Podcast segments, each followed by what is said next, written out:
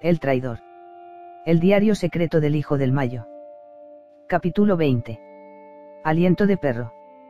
El 22 de enero de 2010, después de 10 meses, ya como una costumbre, a las 5 y 30 de la mañana me levanté a esperar la lista, más bien, el pase de lista, que es a las 6 de la mañana, pero siempre me levanto antes para poder cambiarme y arreglar la cama porque pobre de mí si en la cama hubiera alguna arruga en la cobija o mal acomodada. Y para quitarme el pants y ponerme el uniforme que realmente no me lo quitaba, me lo dejaba debajo del uniforme, nomás me fajaba bien y me lavaba la cara. Y es que dormía así porque en Toluca no hay día en que no esté fresco y más en el mes de enero. Estábamos a 8 grados bajo cero, dormía con los pants abajo, el uniforme arriba, la chamarra puesta y dos cobijas y así dormíamos todos los compañeros, en vez de celdas de cárcel parecen cuartos fríos para guardar fruta o carne, o algo para que no se pierda, para que no se eche a perder. Después de su detención, a Vicente Zambada Niebla lo encarcelaron en el Centro Federal de Readaptación Social número 1, el penal de máxima seguridad mejor conocido como el Altiplano, en Almoloya, Estado de México. Un lugar ubicado apenas a 24 kilómetros de la ciudad de Toluca, capital del Estado de México. En esa prisión estaba también encerrado su tío Rey. Y de ese mismo lugar escaparía su compadre Chapo en 2015. No resultaba imposible que su padre planeara una fuga para su hijo predilecto, pero Vicentillo ya no quería más problemas con la justicia. Desde los 16 años era un fugitivo de los enemigos de su padre, no quería seguir huyendo. Aunque había enfrentado cosas difíciles en la vida, nunca había probado el sabor de la cárcel en su figura literal, uniforme, barrotes, soledad, comida de perros y frío. Gaxioula me contó que el Mayo sufría por el encierro de su hijo, aunque evidentemente no podía entenderlo por más esfuerzo que hiciera, pues nunca lo había vivido en carne propia. A diario le mandaba abogados para que hablaran con él y confirmaran que no recibía malos tratos. Para despertarnos a las 5 y 30, Rogelio, el compañero de la celda 4, era el que nos levantaba, era el único que tenía la alarma en su televisión y golpeaba la pared con seis o siete golpes al de al lado, y así el siguiente, y el siguiente hasta que llegaba conmigo, aunque casi siempre ya estábamos despiertos porque ya era una costumbre, pero por si las dudas, porque si había veces que algún compañero se quedaba dormido o yo también y pobre del que no estuviera listo parado en la reja, bien. Fajado con las manos atrás y la cama hecha. Aparte de los gritos y regañada que te llevabas, era castigo. Eran 30 días sin visita familiar, sin llamadas telefónicas. Y ese día, hablando de llamadas telefónicas, me tocaba mi llamada con mi familia, la tenía para las 6 de la tarde. La llamada era cada 10 días, y pues eran ya como las 5 y 30 de la tarde, faltaba media hora para mi llamada, ya estaba nervioso y desesperado, pues aquí en este lugar así vivía siempre, con nervios o esperando que cualquier cosa desagradable ocurriera. Si les daban ganas, no te daban la llamada. A mí, gracias a Dios nunca me pasó desde que me autorizaron la llamada.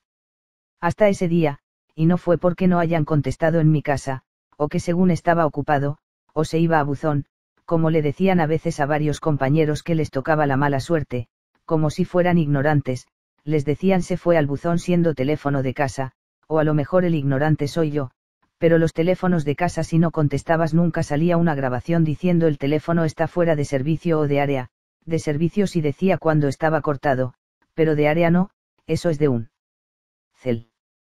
El Mayo envió a un joven abogado de su confianza a hacerse cargo de las necesidades de su hijo en el penal. Óscar Manuel Gómez Núñez. Óscarín, lo llamaba Gaxioula. Óscar fue el abogado de Vicente, el encargado durante el arresto de Vicente en México, se encargó de cuidarlo dentro de la cárcel, pasaba mensajes, me dijo Gaxioula. En 2012 Oscar fue abogado de otro socio del Mayo, Felipe Cabrera Sarabia. Y en 2014, cuando reaprendieron al Chapo en Mazatlán, su abogado fue justamente Oscar, quien lo visitaba en el Cefereso, traía y llevaba mensajes. Lo hizo durante poco tiempo, pues en julio de 2015 el Chapo se escapó de nuevo de la prisión. Meses después, en octubre de 2015, a Oscar lo arrestó el gobierno de Peña Nieto, acusado de ser cómplice en la fuga de Guzmán Loera. Por supuesto, no pasaría mucho tiempo en la sombra. En octubre de 2018 lo liberaron tras el pago de una fianza. Fue afortunado, porque su complicidad en la evasión quedó confirmada durante el juicio contra el Chapo en Nueva York que comenzó en noviembre de 2018. Entretanto, aquel 22 de enero de 2010 Oscarín ya no pudo ver a Vicentillo. Bueno, en eso llega un oficial y me dice que me acerque a la reja y pensé que iba a la llamada, me dije, ese milagro que me la van a dar a la hora. Pero no, me dijo, aliste todas sus cosas y luego en cinco minutos vienen por usted. Dije que pasará, ¿a dónde iré? Pensé que era un cambio de celda porque hacía días que estaban haciendo cambios, por si las dudas, me despedí de todos como era costumbre de todo al que movían por no saber a dónde vas, pues nunca te decían nada. Pues alisté todo de volada y llegó el comandante, que si ya estoy listo. Le digo que sí. Agarro todas mis cosas envueltas en una cobija, salgo al pasillo que me quedaba enfrente y veo que a mi tío Reinaldo Zambada, alias el rey, también lo están checando con sus cosas, ya no me gustó, dije que pasará, pues a él también lo estaban moviendo. Nos trasladan al COC, así se llama uno de los módulos donde está enfermería y es donde te checan cuando vas de salida del penal. Fue cuando dije nos llevan fuera de aquí. Me empezaron a entrar nervios porque ya sabía o me imaginaba el tipo de traslado, pues estando en México y tratándose de nosotros, peor, dije. Pues nos checa de todo un doctor, de la presión, nos toman huellas digitales, otra vez, como cuando ingresas y nunca te dicen nada, es con la cabeza agachada y sin hablar ni hacer preguntas, y pues se acostumbra uno pues así es siempre desde que entré, no podías ni hablar ni ver a nadie. Ya nos checaron, porque ya en eso estaba mi tío también, y aunque no lo miraba porque a él lo tenían en otro cuarto, pero oía su voz. Nos trasladan a la aduana. Ya estando en aduana veo como a 60 personas con cascos capuchas, macanas, como si fuera a haber una marcha o un mitin en donde iba a haber disturbios o algo así que en México son muy raros, casi nunca hay marchas, ja, ja, ja.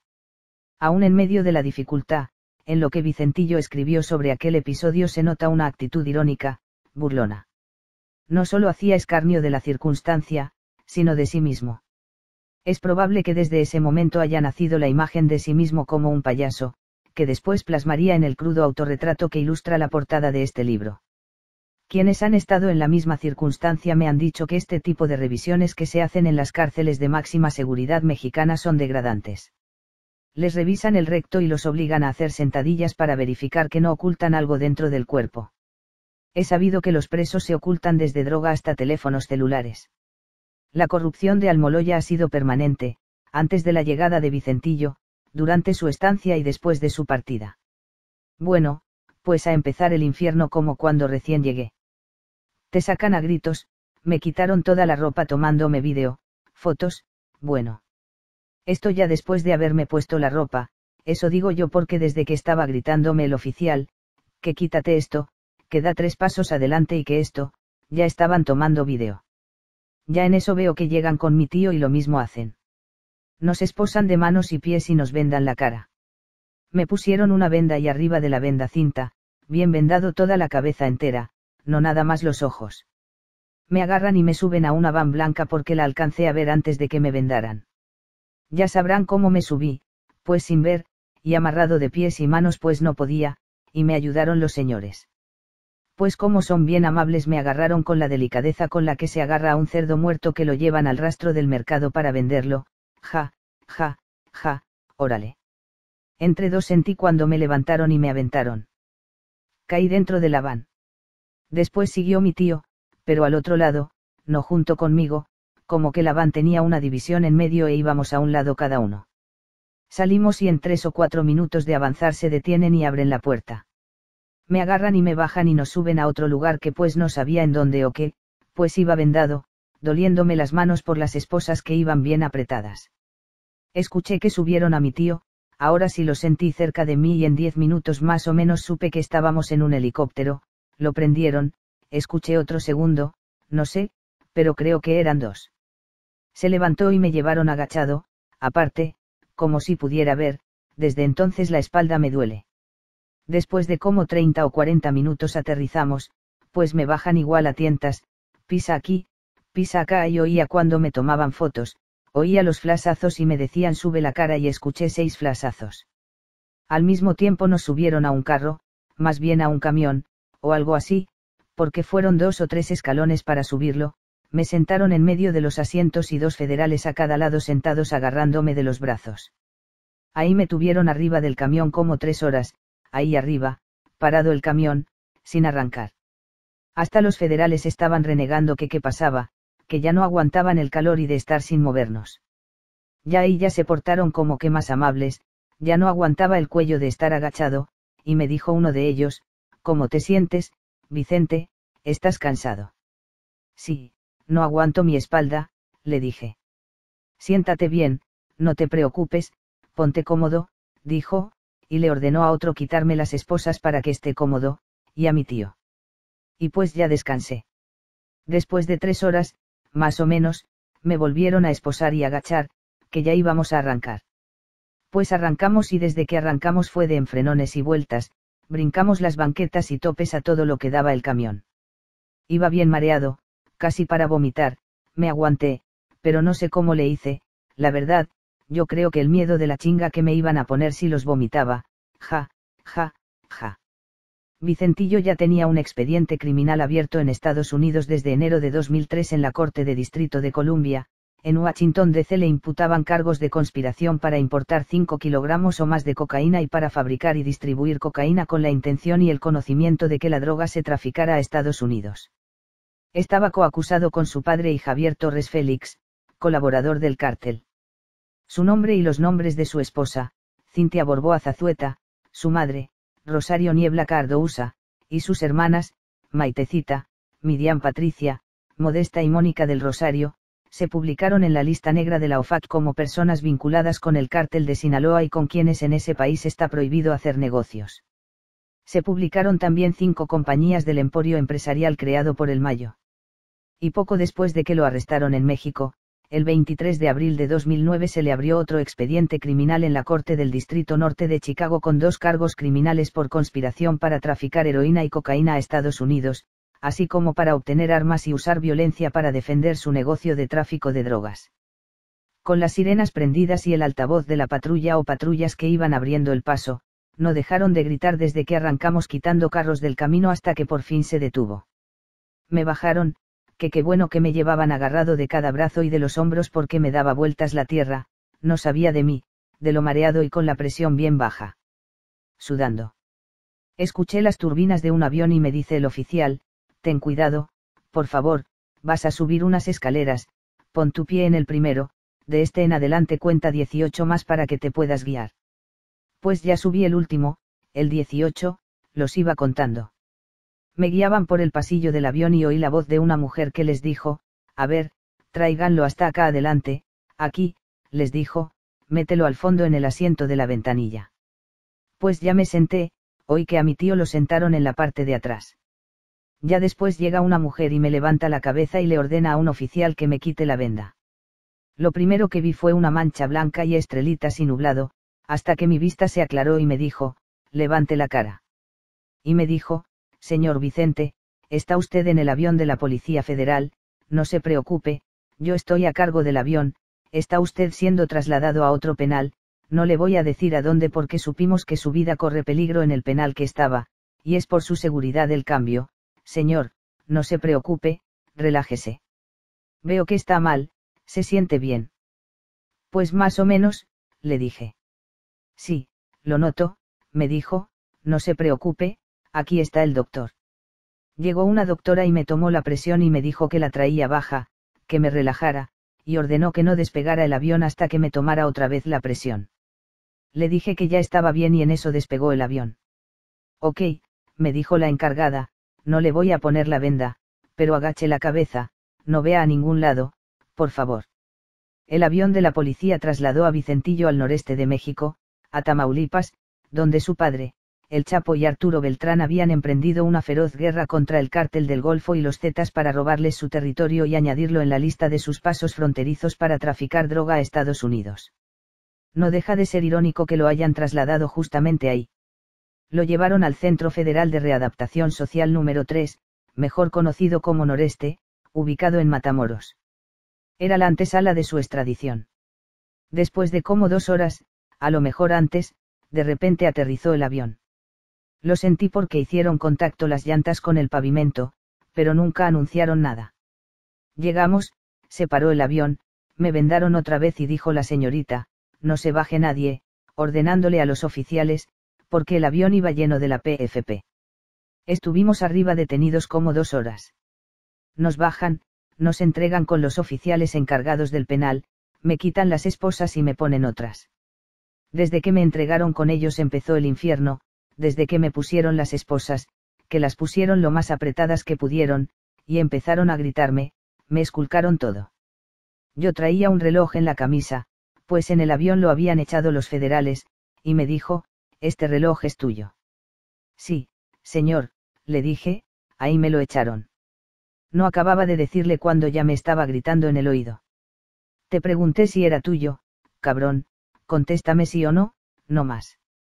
Me subieron a la camioneta, arriba me dijo, agáchate, dóblate todo para adelante como que te vas a tentar los pies, y me amarró de pies y manos juntas, así agachado, todo doblado, y la camioneta como que traía una argolla, algo así en el suelo, y ya estando todo amarrado de pies y manos, como cuando amarras a una vaca de manos y pies, así. Y agarra otras esposas y las mete entre la argolla del suelo y la amarra entre mis manos y los pies y quedo amarrado sin poder moverme para nada, así agachado.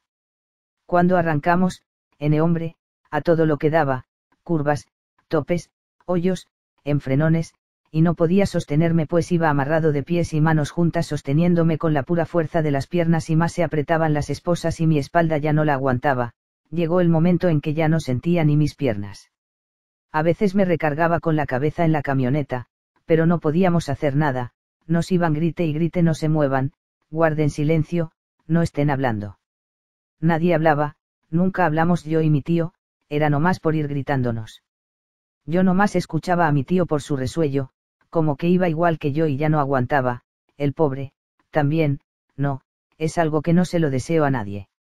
Lo explico, pero yo que lo viví yo pensé que nos iban a matar, la verdad dije estos nos van a entregar con otra gente, es que no era para pensar lo contrario. Bajamos de la carretera por un camino de terracería, dije. No, si nos van a entregar con alguien, ja, ja, ja.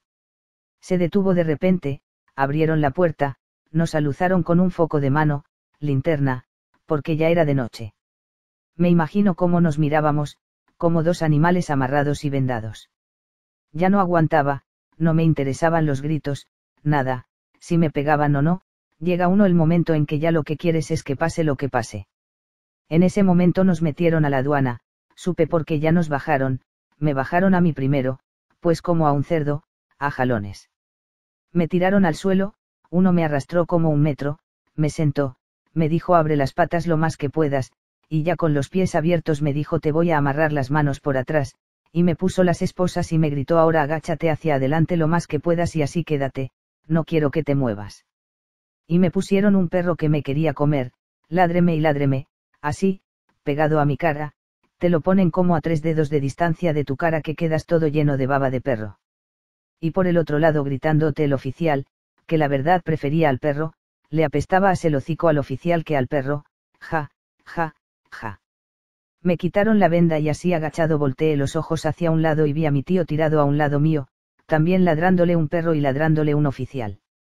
Sentí tanto coraje y mucho sentimiento de tristeza de ver a mi tío así. Pienso que él pensaba lo mismo de mí, creo. Nos tuvieron así tirados como media hora, me levantan, miento, primero levantan a mi tío, yo me quedo así otros 20 o 30 minutos más, mientras a mi tío a gritos le ordenan que se quite toda la ropa y todo lo que tiene que hacer uno cuando ingresa a un penal de esos. Después sigo yo, me hincan, me ponen así en la pared, que abra la boca, te checan todo el cuerpo, si tienes cicatrices, te checa un doctor, todo esto a puros gritos.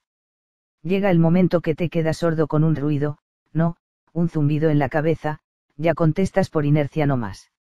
No sentía mis manos, la espalda no la aguantaba, y en eso me da un vaso de agua el oficial, ay, mira, qué amable, me dije, ja, ja, ja, pero no, me dijo voltea hacia el techo y abre la boca, y me avienta el agua dentro de la boca, si te la tomas, agárrate, yo te voy a decir cuándo la tires, haz gárgaras. Ene hombre, pues me ahogué, no aguanté y tiré el agua. Que no te dije hasta que yo te ordenara, pues otro vaso de agua y ahí estoy otra vez ahogándome, pero pues ahí aguanté como pude, y ya me dio la ropa, me ordenó que me la pusiera. Yo era talla 32 de pantalón, pues me dio uno talla 42 y pues se me caía el pantalón. Así me llevaron adentro, con los brazos hacia atrás, agachado hacia adelante y corriendo, y si te caías, aparte de una chinga, te llevaban arrastrando. Ya lo que quería era llegar a la celda, ya no sentía las piernas, manos, espalda. No sé cómo iba parado, la verdad. Más allá de las promesas que le hizo la DEA, lo que no le advirtieron a Vicentillo es que la Fiscalía en Chicago le estaba engrosando el expediente. Para agosto de 2009 la Fiscalía le aumentó los cargos y añadieron como sus coacusados a su padre, el Chapo, los hermanos Margarito y Pedro Flores, Juancho, Germán Olivares, Tomás Arevalo Rentería, entre otros. Fue la primera vez que lo acusaron de ser un miembro de alto nivel del cártel de Sinaloa, y responsable de muchas de sus operaciones y tareas de logística para el tráfico de drogas a Estados Unidos, así como de la recolección de las ganancias de sus clientes para llevarlas a México. Aún así, Vicentillo estaba convencido de que aceptar su extradición y colaborar con el gobierno de Estados Unidos era la única forma de liberarse de una prisión mayor, la del cártel de Sinaloa. A su padre le da tristeza que Vicente tuviera que hacer eso, sabe que es peligroso, pero no tenía opción, me dijo Gaxioula en una de nuestras primeras conversaciones en 2011. Son las 8 de la mañana, llega un oficial y me dice, Zambada, aliste todas sus cosas, tiene cinco minutos. Ahora sí, dije, ¿a dónde más me pueden llevar que no sea para el otro lado?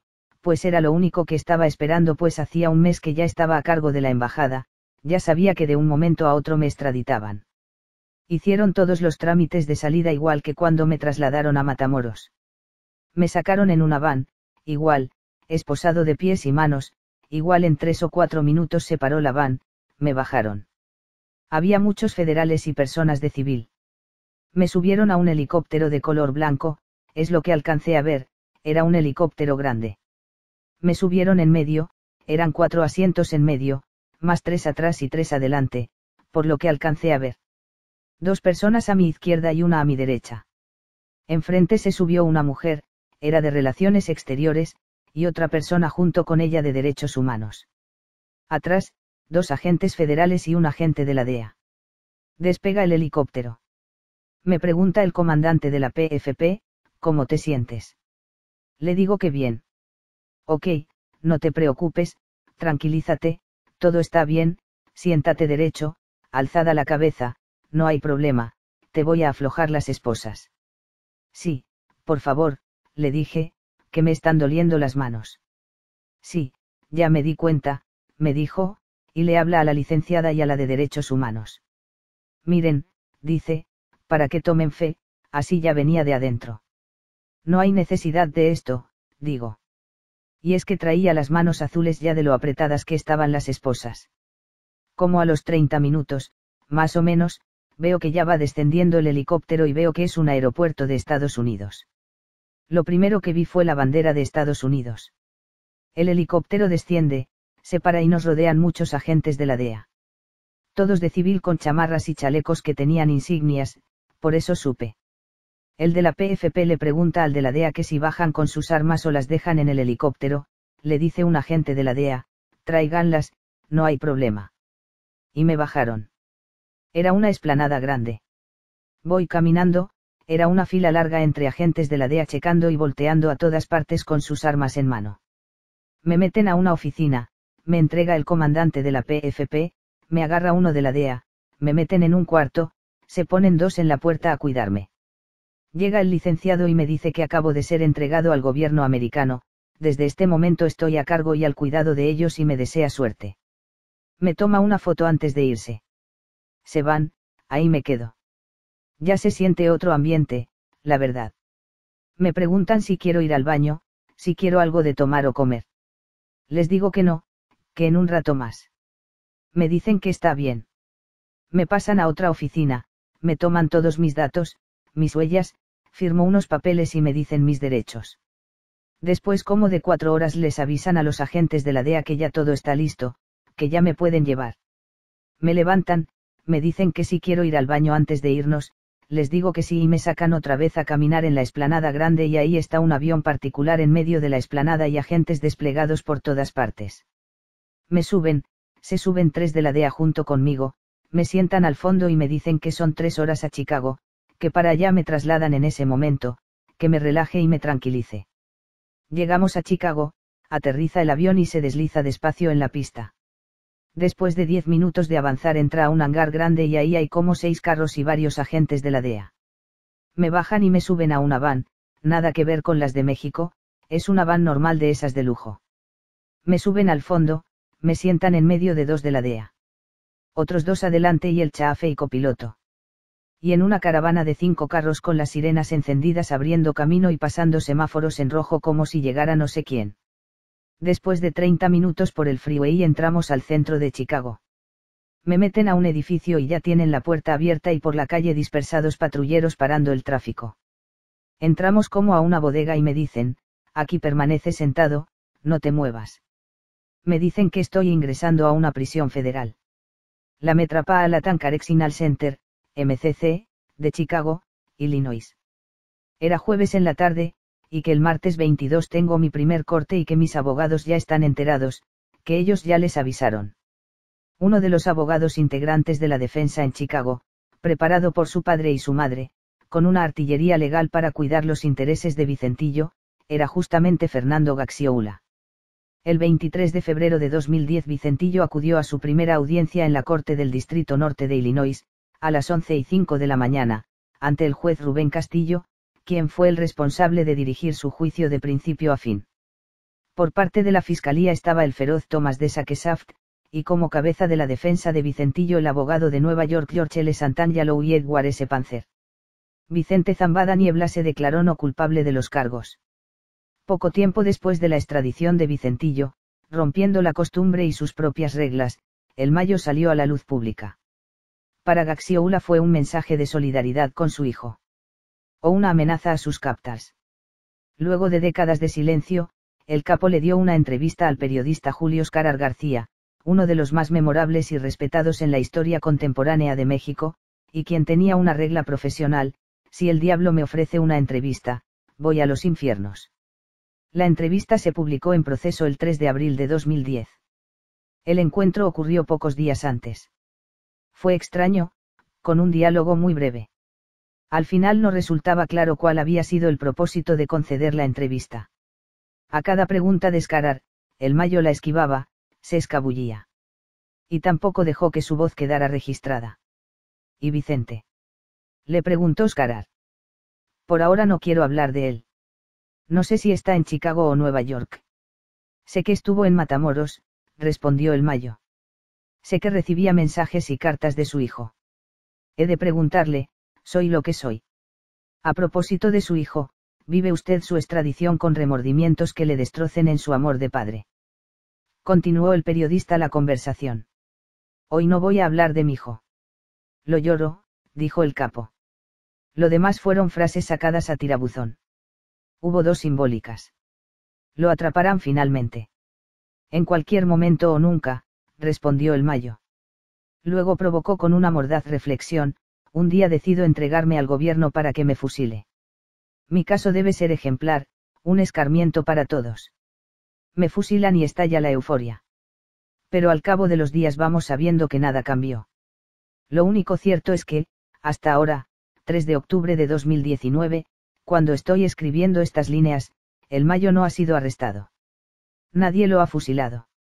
Y sí, todo sigue igual, al menos para él. Vicente va a lograr el trato que quería cuando llegó al Sierra aquel día y el gobierno de Estados Unidos se evitará un escándalo y seguirá teniendo la información que quiere. Se va a manejar algo en público y algo en privado, pronosticó Gaxioula en una de nuestras primeras reuniones. Este acuerdo pone nervioso al Chapo. Pregunté a Gaxioula. El gobierno de Estados Unidos lo lleva para allá, admitió el abogado. El Chapo siente culpa, tiene una deuda con Vicente, tendrá que vivir con el miedo de que Vicente los traicione.